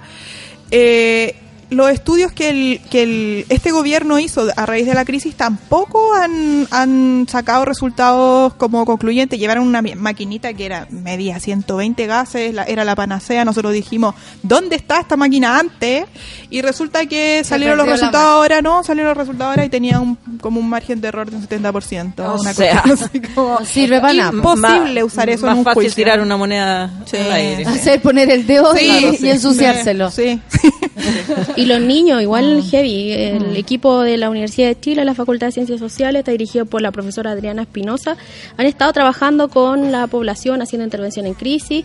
Y el impacto en los niños es heavy, porque no es no tiene que ver solo con lo que respiran, con, lo- con, con el envenenamiento, sino con el trauma que significa, por ejemplo, que sus, ca- sus compañeros cayeran desmayados en la sala, Mm. eh, específicamente en, en las De intoxicaciones. no poder sentirse seguro en un lugar. Claro, y eso en la infancia es súper importante. Los niños no piensan igual que nosotros, tienen un- un- una cognición más como eh, Concreta. más Directa, concreta. claro. Entonces la vivencia de ellos ha sido súper traumática y probablemente las- los vaya marcando como para hasta Sí, la adultez. Y después se asustan porque no está, porque estamos enojados. Sí, no. Y si eso es meterte el enojo en tu Y además En imagínense tu que la respuesta ante esto, ver caer tus compañeritos, no sé, desmayados, es cerrar los colegios y no la industria. O sea, la industria, mandarlos para la casa, Mandarlos que para la vayan a casa como si para allá. la casa estuviera en otro lado. A mí Exacto. también me preocupa y te lo decía por lo que pasó con Alejandro Mm. Castillo, eh, el Castro. Castro, perdón, el, el, el- el- el- el- era sindicalista, eh, Mm. contenía un montón de, o sea, él mismo era un contenido, así todos lo conocían, bla bla bla,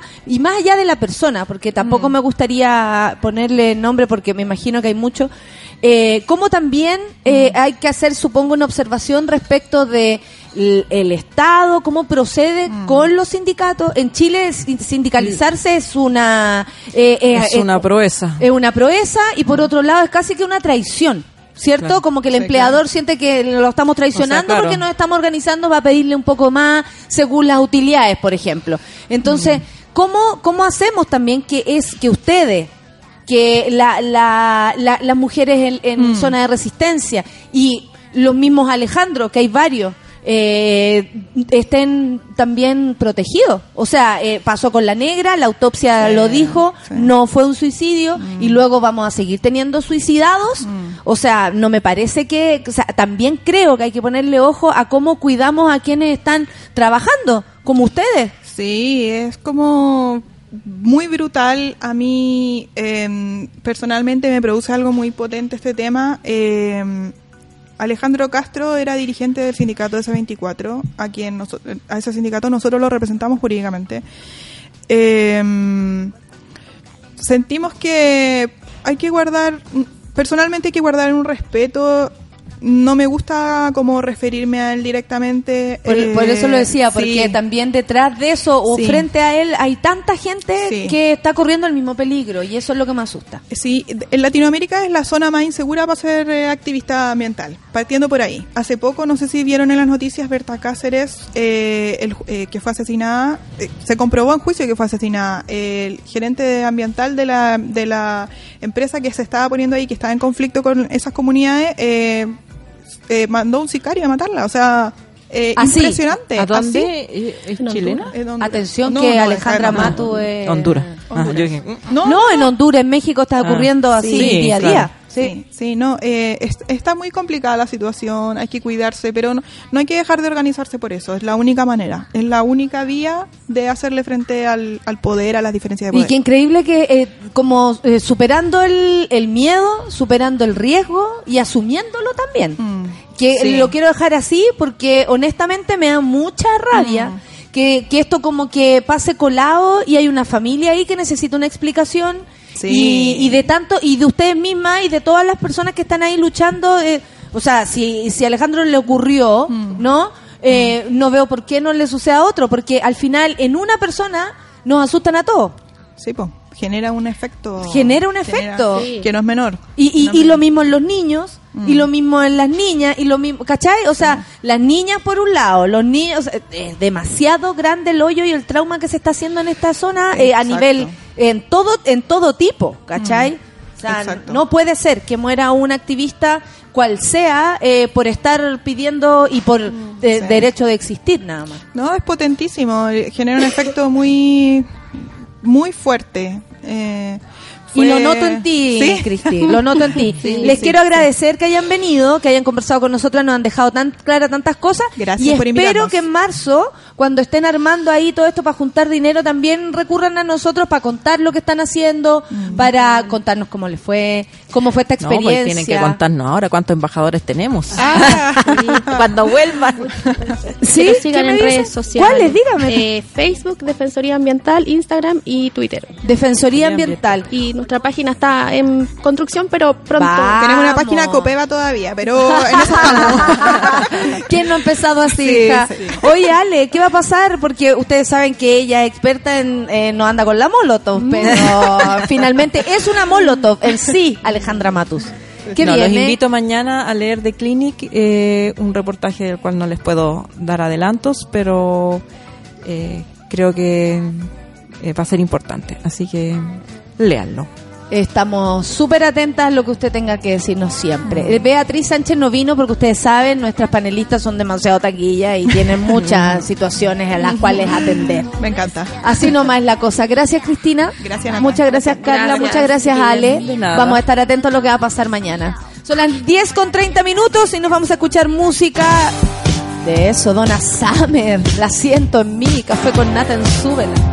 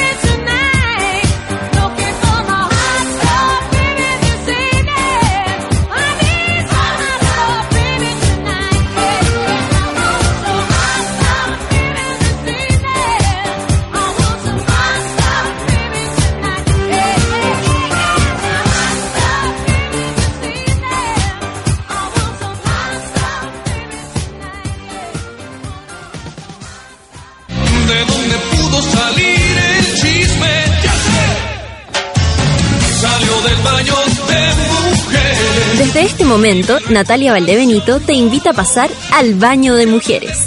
Entra con nosotros y descubre quién es la invitada de hoy.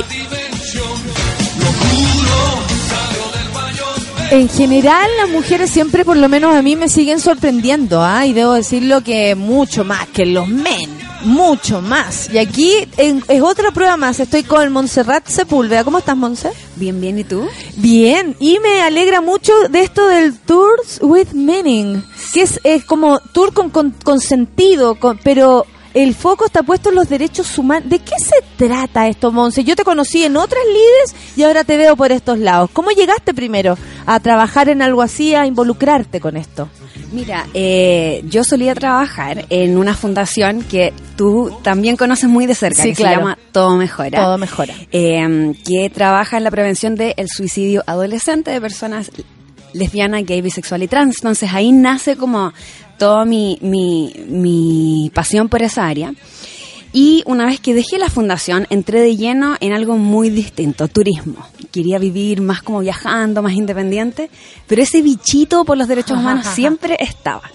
Así que creé este, eh, este emprendimiento en que nosotros hacemos eh, básicamente tours por la ciudad enfocados en diferentes temáticas de, de derechos humanos. Tenemos un tour que es un tour feminista, en que tú puedes recorrer Santiago, visitar esos mismos lugares por los que uno anda todos los días, Plaza de Armas, Miraflores, pero con una perspectiva feminista. ¿Qué ha pasado en estos rincones que no sabemos qué ha pasado? ¿Y cómo ustedes lograron, por ejemplo, con anticipación enterarse de todo esto? Porque para hacer este tour hay que saber, o sea, sobre los derechos humanos. Claro, yo me pensé que me iba a contar el toque, vamos por todas las casas de memoria, bla, bla, bla, bla, que eh, lo encuentro además una muy buena idea, pero ¿cómo, cómo desde la perspectiva del género eh, tú aprendiste de todos estos lugares? Sí, mira, nosotros tenemos ahora dos tours. Un tour que es eh, sobre diversidad sexual y de género. eh, en resumen, un tour LGBT y un tour feminista. Entonces, el proceso para crear estos tours es estar nueve meses investigando, investigando, leyendo papers, leyendo libros, hablando con gente, feministas, activistas, ONGs. Ese proceso es vital para poder entender qué ha pasado en la ciudad. Y lo último es salir a caminarla, salir a recorrer la ciudad, encontrar lugares que simplemente nos salen en Google, nos salen en revistas, pero que están y que la gente sabe. Y, y cuando además viene, por ejemplo, yo me imagino que así como a muchos les gusta el tour del mall, a muchas personas que viajan eh, les interesa Chile por eh, sobre todo por el tema de los derechos humanos, sobre todo por aquello. O sea, a mí me llamó mucho la atención que yéndome para Europa a actuar, lo que más les gustaba llamar era precisamente ese ladito mío. O sea, eso que de Chile ellos destacan porque es lo que también nos ha hecho conocido afuera. Para bien y para mal. Absolutamente, o sea, definitivamente la gente que viene y que toma nuestros tours es gente que quiere entender qué es todo esto que han visto en los diarios, en las revistas, en la tele, por qué protestamos tanto, ¿Por qué- como qué pasa. Eh, pero también tenemos mucha gente local, mucha gente chilena que qué toma el tour. Como por ejemplo, hace poco tuvimos una familia de cinco. Mamá, papá, tres hijos. El hijo recién había salido de el closet finalmente y su familia le regaló este tour a toda la familia para poder decirle nosotros estamos acá contigo. Y cuando fuimos Tú estabas ahí en llama, ya que te estaban mezclando todos los temas de tu vida, tú dijiste, "Ay, estoy en el lugar indicado. Absolutamente, o sea, ¿cómo podemos generar conciencia, visibilizar todos estos temas a través de algo tan dinámico como un paseo por la ciudad? Y desde el lugar donde habitamos, po. Exacto, o sea, por ejemplo, en calle Miraflores pasó algo tan potente que tuvimos que comenzar ahí nuestro tour feminista. Es algo que la gente camina por ahí todos los días, así que les recomiendo que vayan a la calle Miraflores 286 Perfecto. y que miren ahí a una placa que recuerda algo muy potente que pasó en la época en la época colonial, así que si ven la placa la pueden O sea, ver en Google. estamos hablando también de no solamente lo, lo que tú podrías decir como actual, porque uno le podría parecer que la lucha feminista o, o aquel eh, aquella consigna eh, es muy de los tiempos que corren, ¿no? A nosotros nos dicen mucho esto es una moda Y este tour viene a aclarar que no es así. No, que o hay una historia contundente al Exacto. respecto. De hecho, el movimiento feminista latinoamericano se ha dedicado a tomar un legado, como por ejemplo, el, el famoso pañuelo verde. ¿Sabías tú? Yo no tenía idea y cuando me enteré fue increíble que el diseño usado para ese pañuelo está basado en un póster del primer congreso feminista en Chile en 1937 en una fundación creada a principios del siglo XX. Entonces es un legado súper potente y que no parte en 1937. Podemos ir a la época de la colonia, podemos ir a la cuando se fundó Chile, podemos ir a la época precolombina y todo ese barrido se hace en el tour. ¿De dónde venimos? ¿Hacia dónde vamos? Oye, Monse, eh, acá tengo una pregunta y supongo que por algo está aquí te la puedo hacer.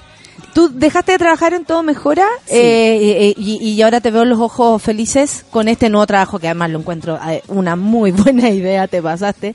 Eh, pero algo te pasó que tuviste que dejar Todo Mejora. Sí, sí, yo... Y que responde también a lo que está ocurriendo ahora, es como, es, es la historia. Claro, claro, sí, mira, yo el 2015 eh, creo que dejé todo mejora.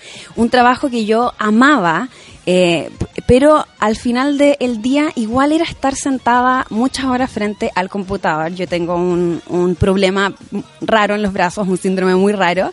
Entonces, estar frente al computador me generaba mucha molestia y no era lo que yo quería tampoco. Quería estar afuera, como en una vida más, más, más independiente. Aparte que desde, me imagino también que trabajando en Todo Mejora, eh, la visión de la realidad es dura. Es súper, sí. Súper dura. O sea, Sí. eh, estamos hablando de tu otro trabajo y de otra cosa, pero también te compone a ti, a ti, Monse. ¿Cachai? Exacto, Acá sí. eh, la idea es conversar contigo. Eh, cómo, cómo es estar tan cerca del dolor Exacto, y sí. de la alegría. Porque, porque eso es todo mejora, ¿no? Eh, Decir, ya, yo asumo esto que me duele tal vez, pero que me hace feliz asumirlo y que después de eso va a estar todo bien. Es loco, po, porque Es- te, te, sí. te, que como apegar a tu propia resiliencia diariamente. Absolutamente, yo creo que... es- Reponerte todos los días. es algo que uno trabajando no solo en, en todo mejora, pero siempre en, en, en derechos humanos, el autocuidado como persona, como equipo es súper importante. Qué difícil. Y eso es algo que eh, en particular todo mejora hace muy bien. El, el, eh, el siempre decir, "S- sabemos que esto está súper difícil, pero dale para adelante que todo mejora. Y esa es la base que le damos al tour. Sabemos que venimos de algo súper difícil, sabemos que nuestro legado es súper doloroso, pero miren todo lo que como sociedad, como pequeño país en Sudamérica, hemos logrado. Oye, ¿qué has visto que le pasa a la gente? Por ejemplo, me quedé fascinada con este ejemplo que me diste de la de esta familia, que además le dio un regalo tan hermoso como decir, vamos a recorrer la ciudad desde tu punto de vista. Sí. Eso es bacán. Eh, ¿qué, qué, qué, qué te pasó a ti o qué has visto tú, por ejemplo? ¿Cómo lo viste a él que había salido del closet? Eh, ¿Viste alegría, viste complicidad? Esos padres abriendo por, por primera vez los ojos frente a un lugar que habían estado siempre, tal vez, pero nunca habían visto que tenía toda una onda. Absolutamente, mira, yo diría lo, lo, lo principal fue para su familia darse cuenta que la ciudad Que todo es muy gay. que todo es muy gay. Oye, está lleno, así que que básicamente todo es muy gay. no se asusten, pero está un poquito lleno de muchos eventos por todos lados y es, increíble, pero también el darse cuenta que esto, eh, eh, tal como tú decías, no es una moda. Esto comienza en la Historia época precolombina en que teníamos dinámicas de género desigual, etcétera. Y yo creo que lo principal cuando fuimos al memorial de Daniel Zamudio fue darse cuenta en que es por eso que estamos luchando, para que al hijo de esa familia nunca le pase lo que le pasó a Daniel Zamudio. Tú ahí les contáis, por ejemplo, por qué este memorial existe en este lugar. sin pelos en la lengua, sin pelos en la lengua, porque es, es una realidad. Es lo que pasó, pero también es, es una realidad que gracias a esa ley dimos un paso con el que no hay vuelta atrás. ¿Qué veis que le pasa a la gente con, con esta vuelta a ver a, a Santiago en este caso de una manera tan distinta? Yo creo que es eh, un poco resignificar la ciudad y entender diferentes perspectivas. O sea, ahora cuando la gente camine por, eh, eh, por, eh, por ejemplo, calle Merced y, y vean que ahí hay una banca que eh, es de una pizzería que se llama Pizza Bella y tienen una banca que está pintada con colores de la bandera de, de- de la diversidad. Ya no va a ser lo mismo. Probablemente van a cada vez detenerse ahí y recordar todo y lo me que ha gusta pasado porque en la ciudad. también eh, un o sea, cuando hablamos de, de incluir, de, de- de diversidad, de inclusión de parte de todos, porque uno también necesita sentirse, por muy, en mi caso, que lamentable, soy heterosexual. Eh, Escucha que somos fome. qué fome, eh, qué desgracia. Eh, pero de todas maneras, la ciudad, el, el, el paisaje, lo construimos todos. Todes, ¿cachai? Todos, o todas sea, y todes, sí, sí. po, o sea, eh, eh, los arquitectos, probablemente, o arquitectas mujeres eran lesbianas, homosexuales, eh, artistas, en todos, en todo el componente de esta ciudad está construida por todo tipo de personas. Ahí hubo un trans, estoy segura. Ahí hubo una lesbiana, estoy segura. O sea, y en la construcción de cualquier cosa. Entonces, es lindo como porque uno piensa que eso eh, ah no ellos no han participado es como es mi hijo está ahí pero Claro. no po en todos los lugares hay manos de todos nosotros Sí, de hecho, eh, Tours with Meaning, nuestro siguiente tour es sobre, sobre migración y multiculturalidad. Y en ese tour queremos visibilizar que el país se ha construido a través de una diversidad de personas. no es, ac- eh, que no es moda tampoco Y no es moda Que tampoco. los inmigrantes Y- son una realidad Y no nos diaria. mintamos, no somos un país homogéneo de solo personas chilenas. Hemos tenido un gran porcentaje Miremos de personas para el sur, hija. Exacto. Porque en el norte se asustaron con, la, con- en Antofagasta se asustaron con los con colombianos, colombianas, pero ¿qué pasó con el sur que está lleno de alemanes? Sí, po. Entonces de ahí tú decís, no te molestaron porque eran rubios. Exacto. sí, y esa historia todo- es, es nuestra historia y nos componen todo tipo de personas. ¿Cómo se puede ser parte? ¿Cómo, cómo nos podemos acercar a este? Hay página, tú estás también, eh, se puede ver por redes sociales como, eh, no sé, por el, el, el circuito para yo poder elegir cuál quiero tomar. Hay, hay más de un tour. Sí, mira, eh, pueden ir a nuestra em, nuestro sitio web www.tourswithmeaning.cl. Pueden también ir a nuestro Facebook, nuestro Instagram eh, y principalmente en la página web van a poder ver todos los detalles, como por ejemplo, cada tour, el valor que la, eh, que la gente paga, nosotros donamos un 10% a una fundación relacionada a ese tour. Como por ejemplo, nuestro tour sobre diversidad donamos a la Fundación Acción Gay. A el tour de em, feminismo donamos al Observatorio contra el Acoso Callejero. callejero. Eh, entonces, no es solo que la ruta tenga un sentido. Tú lo que Tu pagas dinero también tiene un sentido. Visitamos también negocios que están súper, súper comprometidos con estas diferentes temáticas. Y nosotros generamos una compra en esos negocios con cada tour. A mí como dueña me significa un gasto, pero me significa un real compromiso, porque si no me duele el bolsillo no estoy comprometida.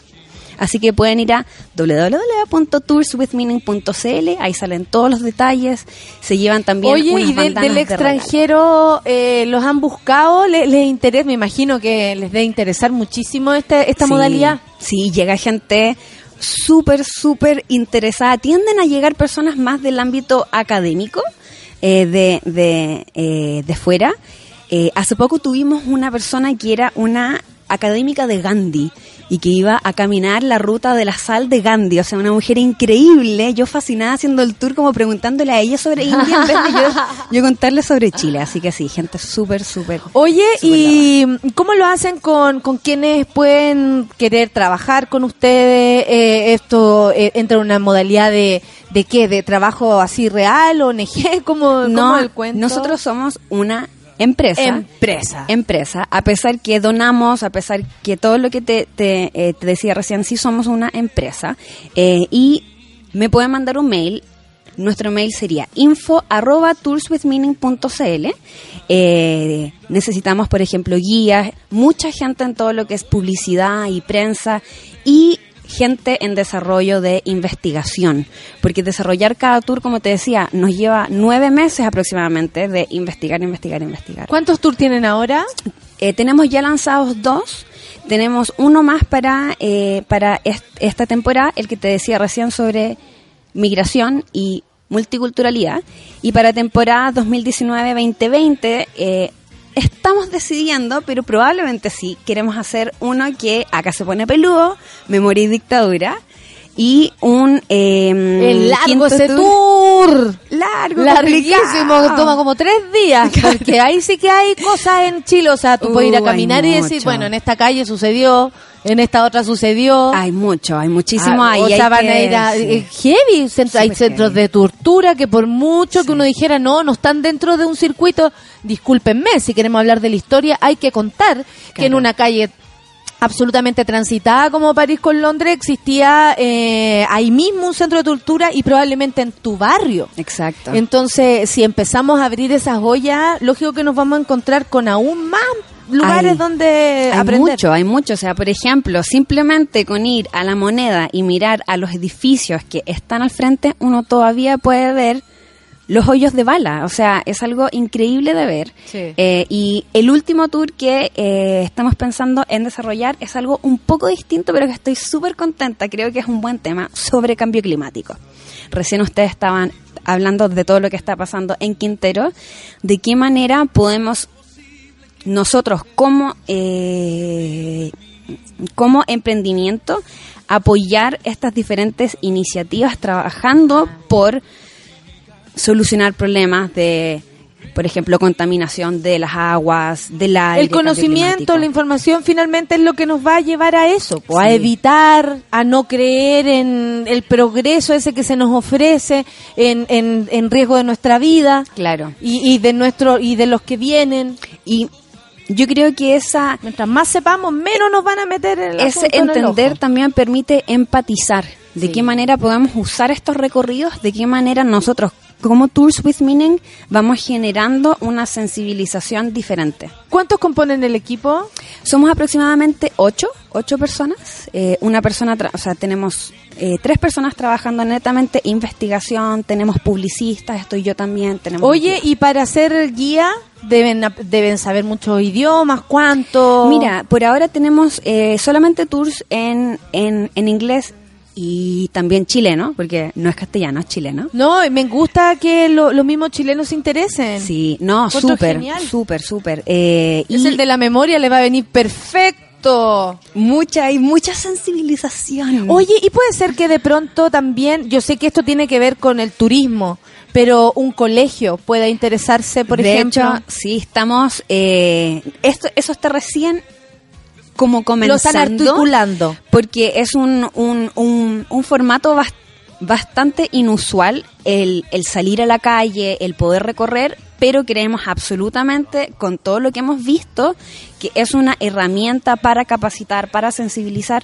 súper potente. O sea, por ejemplo, gente que trabaja en la municipalidad de Santiago, estoy segurísima que no saben todo lo que ha pasado en su misma comuna. Entonces, ¿cómo podemos llevar estos tours a esos ambientes donde puede generar una súper buena conversación? Oye, y este grupo lo componen, tú, tú hiciste este emprendimiento, bueno, se te ocurrió a ti, Monse. Sí, yo fui a, a una velatón, eh, al memorial de Daniel Zamudio el 2014, creo. Ya. Y después de esa velatón, yo conversando con amigos y, y familias cacheque, hay mucha gente que no sabe dónde queda el memorial de ¿A Zamudio. dónde queda? Queda al lado de Plaza Italia, en el centro mismo de la ciudad. Pasan miles de personas por ahí y nadie sabe que ahí fue, fue donde pasó todo. Entonces pensé, debería alguien o alguien tener un recorrido para que podamos llegar a conocer todos estos lugares. Y ahí es donde nace Tours with Meaning. Están buscando, eh, la Camila dice, estoy buscando la web, pero no la encuentro. ¿Alguien me puede mandar el link? Repítelo. es Meaning es M-E... Meaning. Meaning. M-E-A-N-I-N-G. Eso, ganó el premio. O la- también más fácil, en castellano pueden ir a toursconsentido.cl. También funciona. Sí. Mira. Me gustó eso, para que para que lo busquen y bueno, por una posibilidad de trabajar, de colaborar, pero también por, eh, por ejemplo, si viene una, una amiga, un amigo de otro país, qué bonito es llevarlo a, a, este tipo de, de encuentro. Usted que tiene tanta convivencia con, con extranjeros y extranjera, eh, desde el buen sentido de la palabra, lo estoy diciendo. Eh, eh, me parece que es una es súper buen aporte como Puta, una, una vez, no sé, anda afuera y, y te preguntan, ¿y cómo es Santiago? Y uno, no, bien, está más grande. Es súper... Pero que heavy como históricamente nosotros, ya sea por nuestra misma educación, mala, Sí. eh, y sobre todo por, por esta poca como expertise en transmitir los conocimientos de parte de Claro. nuestros profesores, porque de que lo sabían, lo sabían. Si el punto es cómo llegaron hacia nosotros. Eh, no tenemos ese, esa como esa unión a nuestra historia. Eh, yo creo que tú podés ser súper entendido, pero igual se te va a, a confundir Pedro Valdía con Diego Alma. Como que uno no, honestamente no queremos, no, no, no le tenemos cariño a nuestro relato.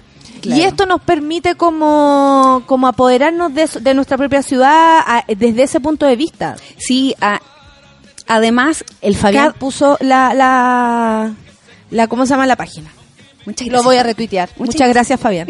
Sí, mira, eh, eh, nosotros, el tour se, se desarrolla con un proceso de nueve meses que es, esas últimas dos semanas es solamente pensar en de qué manera vamos a generar una ruta que le permita a la persona entender el desarrollo de todo lo que ha pasado de la mejor manera posible. De qué manera yo lo narro para que tú lo puedas entender y retener. Entonces es un proceso que realmente permite llevarse para la casa no solamente una ruta como, ah, ya fui, fui a Plaza de Armas, pero darle un sentido y poder re- retener información que eh, al ser una dinámica mucho más lúdica, mucho más entretenida, o sea, en el tour de diversidad comemos pizzas, pues. ¿Dónde? ¿En Papi. Pizza? No, en, en, en Pizza Bella. en Ah, Pizza perfecto. Bella. Ahí donde nos contabais. Sí. Oye, muchas gracias, Monse, por, por esta iniciativa que nace de ti, eh, de tu inteligencia, de tu necesidad y que ahora lo, lo compartes con, con las personas. Mira, están muy bacán los tours. Uno que es de provincia a veces se pierde en todos los detalles cuando visita Santiago por desconocimiento. La Dice, voy a tratar de hacer el tour porque no conozco nada de Santiago. Sí, sí, vengan al tour especialmente porque hasta el 31 de diciembre tenemos una promoción 2 por 1 Tienen que reservar por la página web o por redes sociales. Eh, así que no se olviden visitar la página que sería tourswithmeaning.cl o toursconsentido.cl. Perfecto, Monse. Muchas gracias por haber estado esta mañana con nosotros. Yo me Gracias despido. Eh, ¿Algo más? No, solamente decirte gracias por todo lo que haces por nosotras mujeres. Muchas gracias a ti por reconocerlo.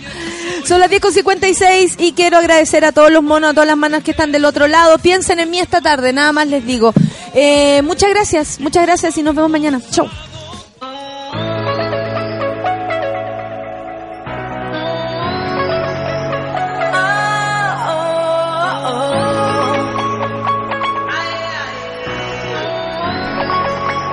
Llegaste a la gran orilla,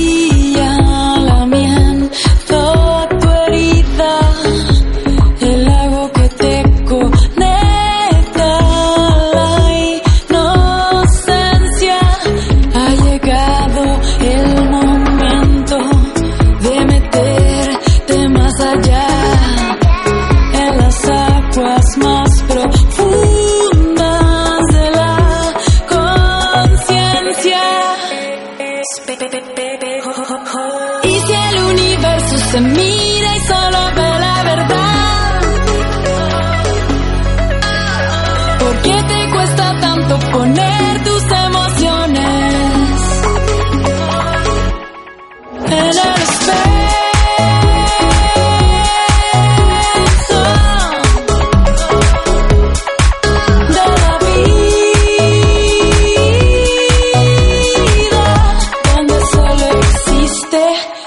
verdad.